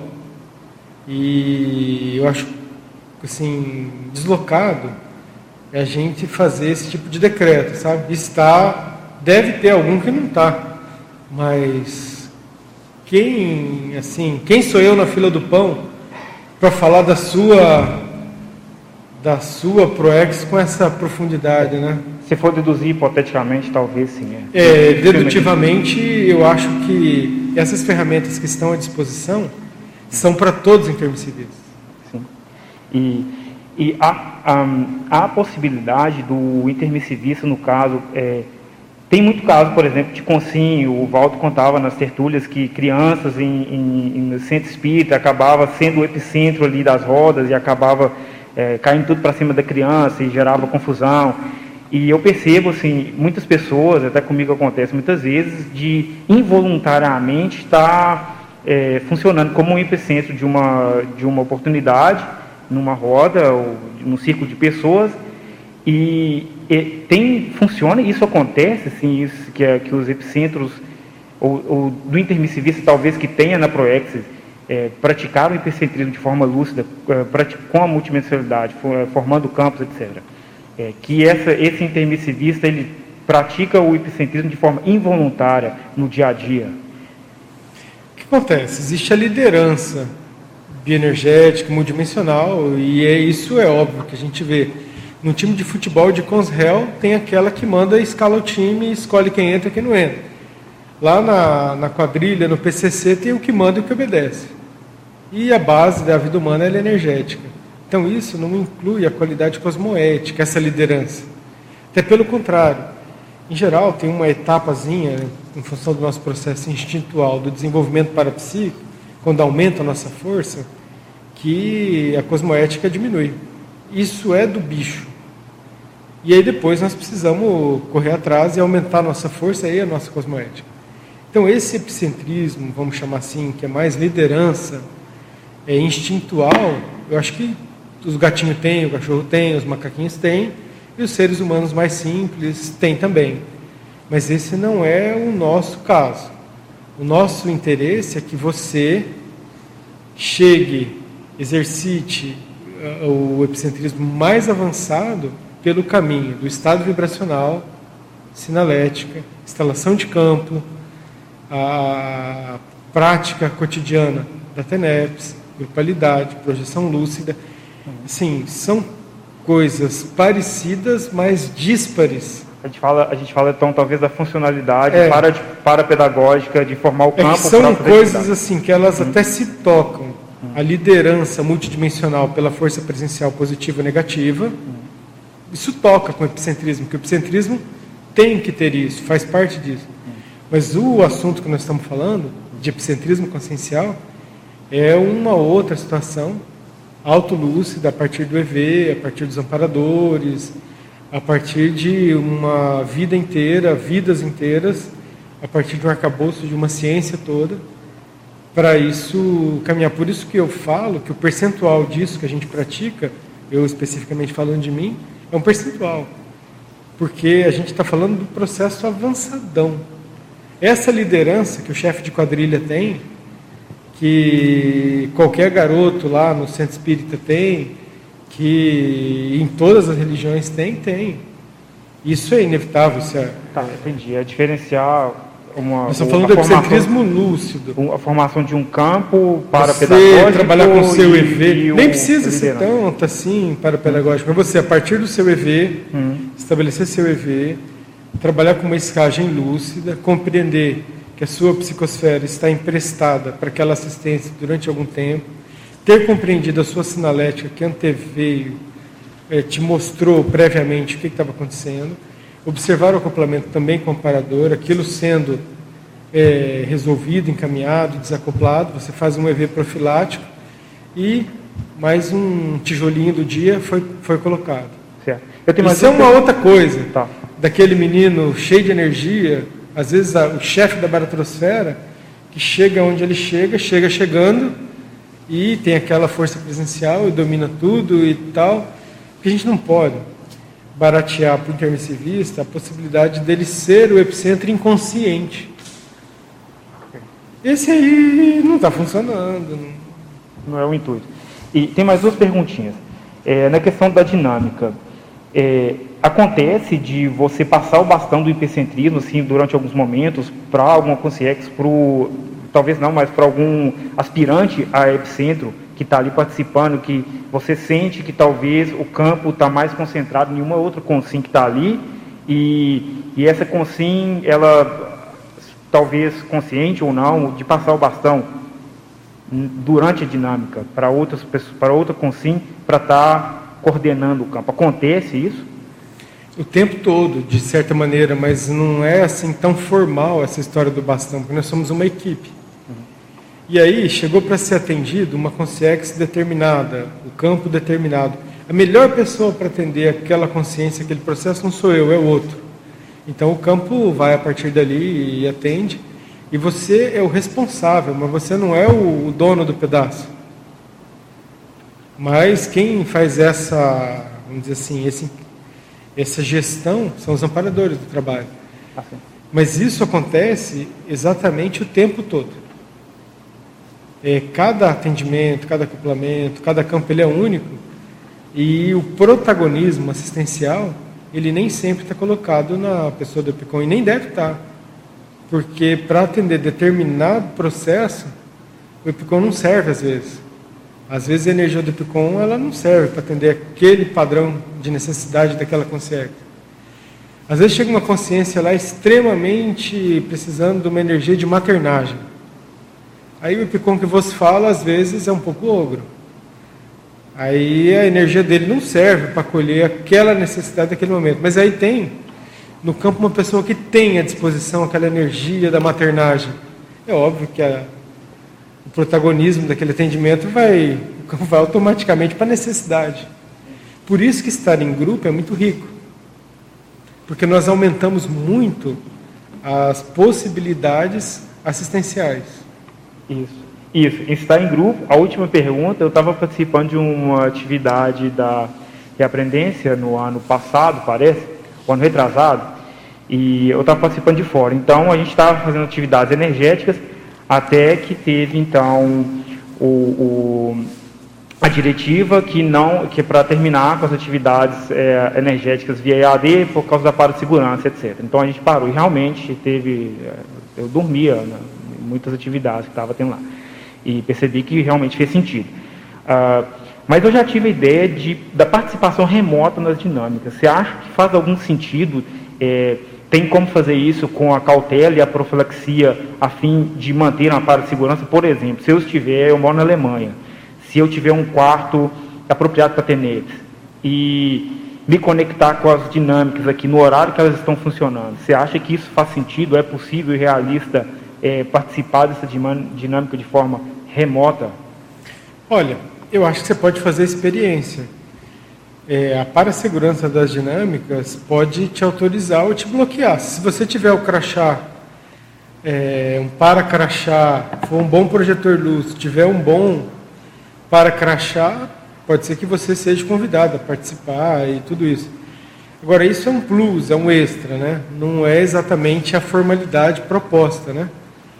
Mas eu acho meio inevitável, com o tempo, é, é, surgirem CAEX na Alemanha e esse modelo esse modelo ele é um modelo muito avançado que ele tem relação Comunex, Campus, CCCI, é, é. Então, assim, à medida que na Alemanha você estabelece lá, ou tem lá funcionando, uma comunidade astrafísica avançada, a tendência é que as pessoas se agrupem e daqui a pouco comecem a fazer uma Cognópolis pelo planeta todo. Eu acho que no futuro nós teremos Cognópolis por toda parte. O, o plano é esse, o plano é esse. Mas, digamos é. assim, de imediato, a curto prazo, ainda tem que improvisar, no caso. Mas é, mas eu sou a favor da experiência. Eu acho sim, que tem que sim. experimentar tudo. Certo. Né? É, é, mas nem achar que isso vai funcionar e nem achar que isso é inviável. Vai depender do contexto, da dinâmica, do seu contexto, da segurança do lugar que você está, do motivo para isso acontecer, é, da sua capacidade de sair do corpo, é, da afinidade sua com a alopensene da dinâmica. Eu, tinha, eu tenho uma experiência dessa. Uma vez eu fui fazer um experimento é, que a gente chama de serenário, que a gente fica lá uns dias recluso consigo mesmo e seus amparadores e aquela coisa toda. E vocês estão vendo assim o meu vínculo com essas atividades, né, com essas dinâmicas.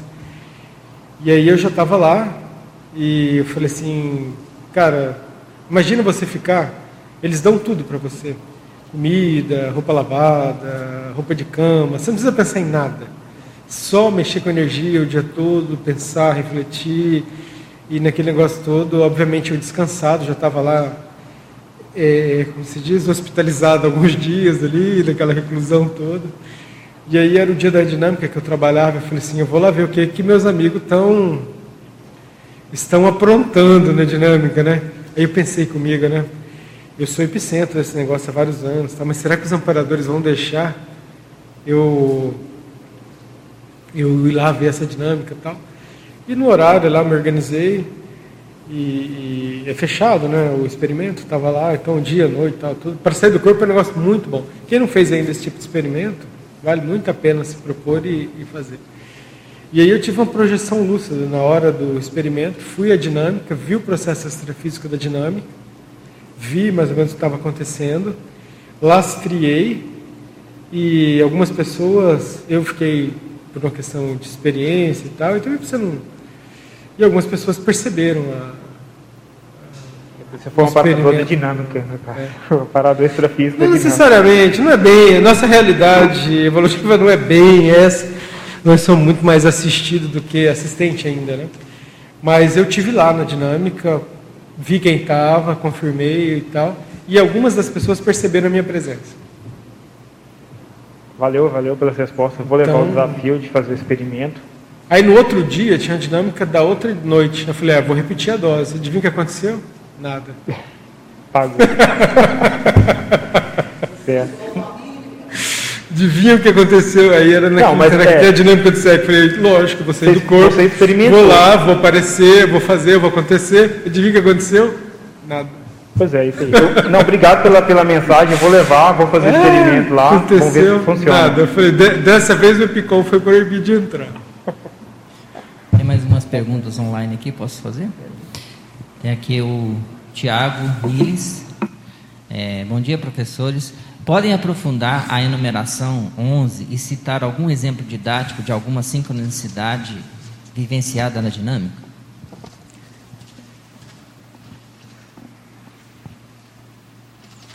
Essa questão das sincronicidades em dinâmica talvez seja uma das evidências assim é, mais acachapante de como há um entrosamento né, do, do max mecanismo com as mini peças ali presentes. O mais frequente que tem, que acontece, são o relato das pessoas, dos participantes, de muitas vezes assistências e fatos e parafatos correlatos com situações que eles nem a gente nem hipotetiza que, que as pessoas nem sabem, né? Que estão acontecendo. Assim. Então, essas coisas são muito, muito ostensivas.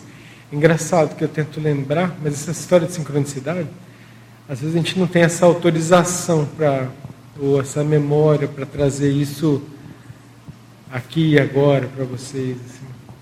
Mas é, sem dúvida, um dos fenômenos mais habituais, bem trivial, bem, bem habitual. Assim. Mais uma pergunta? Pode. É, Adriana Farfan, é, ela está perguntando: vocês têm data prevista para a abertura dos cursos de imersão? Lógico que não, né, Adriana? Quem me dera se eu soubesse que dia que essa pandemia acaba. E essa é a pergunta de um milhão de dólares, né? Eu mandaria imediatamente para todos os gestores aí do planeta quando é que as economias podem voltar à normalidade, as atividades à normalidade, porque depende da evolução exatamente da, da pandemia, né? Então, eu não, eu, obviamente, nós não temos essa essa resposta, né? Agora, é bom que quem está interessado nisso fale sobre isso, pergunte sobre isso, é, mobilize a sua IC, tenta estabelecer protocolos, critérios, cobre dos EPICONs que conheçam a, a retomada, ou assumam a prioridade de estar presencial, assumam seu protagonismo na retomada. Né? O que dá para prever é que existe uma uma lógica nas aberturas graduais. Né? Então, por exemplo, hoje tem algumas dinâmicas funcionando, experimentais. O próximo passo talvez seja estender isso para as demais dinâmicas todas começarem a funcionar.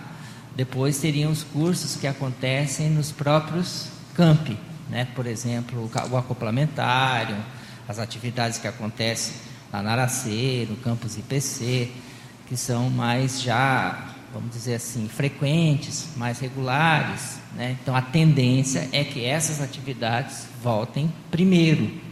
Né?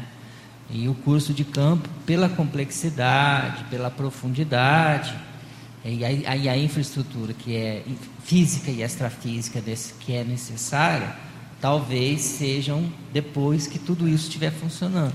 Por uma, por uma lógica de, de graduação da, da retomada, né? Mas vai que numa dessa de daqui é algumas semanas a pandemia acaba. Numa é. dessa, né? Tudo é possível, né?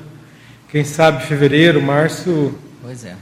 Que dure esse cuidado até o carnaval já está bom, porque se a gente conseguir evitar um carnaval, se a pandemia evitar um carnaval já está bom, né? Daí para frente, assim, ó, acabou, né? Não tem mais nada. Tudo é possível, né? Oi? O quê?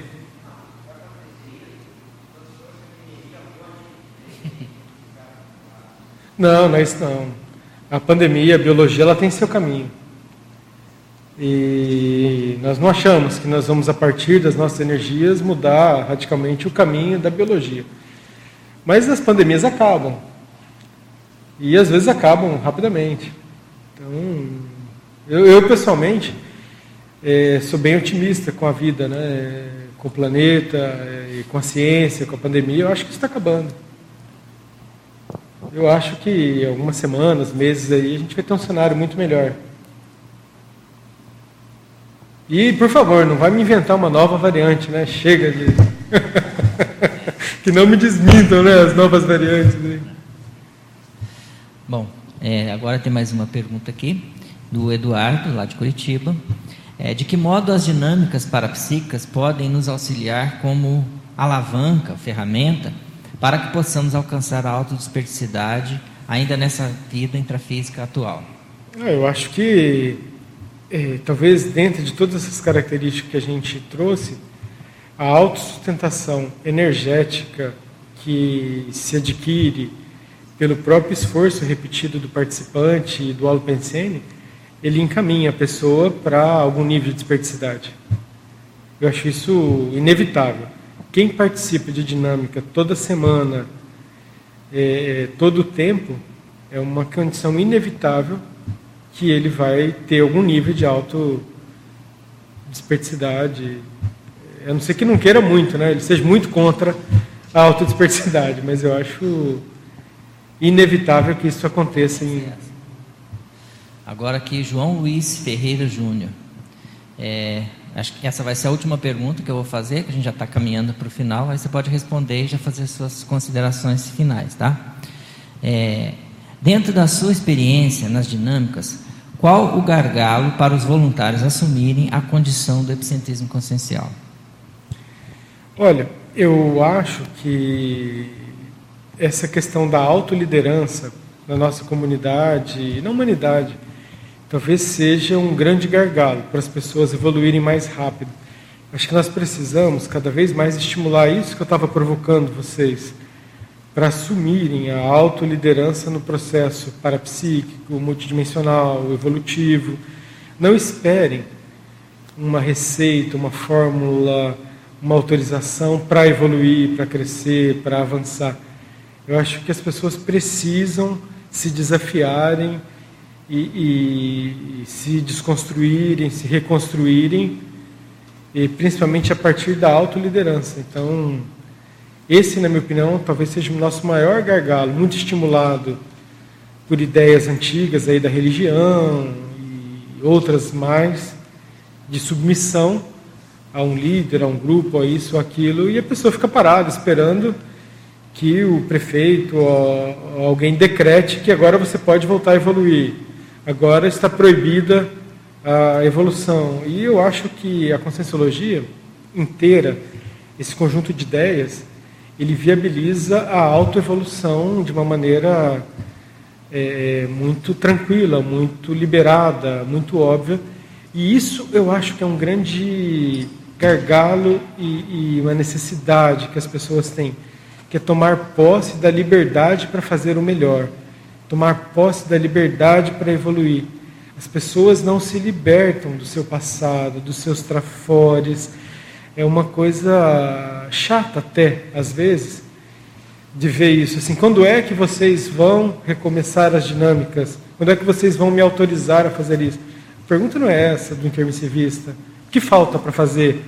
Quando vai ser? O que, que eu tenho que fazer para melhorar o ambiente? Qual o indicador que nós vamos usar? Então, essa autolibertação, essa assunção da liberdade que já existe, eu acho que é o maior gargalo evolutivo do nosso grupo. As pessoas assumirem, entenderem, ficar claro que elas são livres para ser desperto, evoluciólogo, semiconsciência. Não há limite de vagas. As pessoas podem ir até onde quiserem. Se o planeta todo resolver se tornar desperto, evoluciólogos, tem vaga para o planeta todo. Não são vagas limitadas. Eu acho que essa assunção da liberdade para caminhar, para evoluir, que nos falta. As pessoas encontram regras e elas acreditam nas regras limitantes, às vezes. Não, não, nós não estamos precisando de professor de conscienciologia aqui, então eu vou embora para casa, porque você não está precisando, a minha evolução acabou. Então, essa condição de trazer para si o controle, a, o leme da própria evolução, eu acho que é a superação do principal gargalo. Ninguém pode excluir ou mandar embora um intermissivista do trabalho, a não ser ele mesmo. Isso tem que estar muito claro para o intermissivista. Que quem tira do jogo, o intermissivista do jogo evolutivo, só ele. Ninguém mais pode. A hora que essa liberdade para crescer vira uma propriedade da pessoa, ninguém segura. Vai errar, vai tropeçar, vai fazer besteira e tal, mas está caminhando. Seria essa a minha, a minha, a minha conversa com vocês hoje. Quero agradecer né, nesse 7 de janeiro pela paciência, companhia, amizade é, de vocês demonstrado aqui nessa atividade. E eu tenho essa, essa para mim é uma das coisas mais valiosas que nós temos, que são as companhias evolutivas, as amizades, as companhias. E eu acho que a dinâmica, além de tudo isso que a gente falou, ela valoriza muito isso, as amizades evolutivas. E, e nesse momento acho que assim tem muito sentido valorizarmos as companhias evolutivas, que é o que eu estou fazendo aqui hoje, valorizando é, é, o meu interesse em vocês e o interesse de vocês no tema que a gente está debatendo. Obrigado aí pela participação, audiência, paciência e contribuição. Hernani, obrigado pela ajuda com o tema, o verbete. O Hernani é o nosso amparador desse processo todo. não dorme, às vezes uma e tanto da manhã ele está dando feedback de, de verbete. Quando eu vi o horário que ele mandou o negócio, eu falei, e dormir não precisaria. Parabéns pela sua sustentabilidade nesse trabalho. Pessoal do Tertuliário, do SEC, parabéns pela sustentabilidade no trabalho. E vamos tocando, é bola para frente, tijolinhos.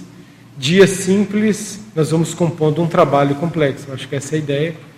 Obrigado aí a todos por tudo que a gente acabou de desenvolver. Até a próxima. Obrigado, professor Luiz. Obrigado a todos que participaram. Hoje nós tivemos 396 acessos, 64 espectadores simultâneos e 25 participantes presenciais. O tema do próximo Epicentrismo Debate é Vida Parapsíquica, dentro da Proexologia. Professora Daiane Roça. Obrigado a todos e até o próximo.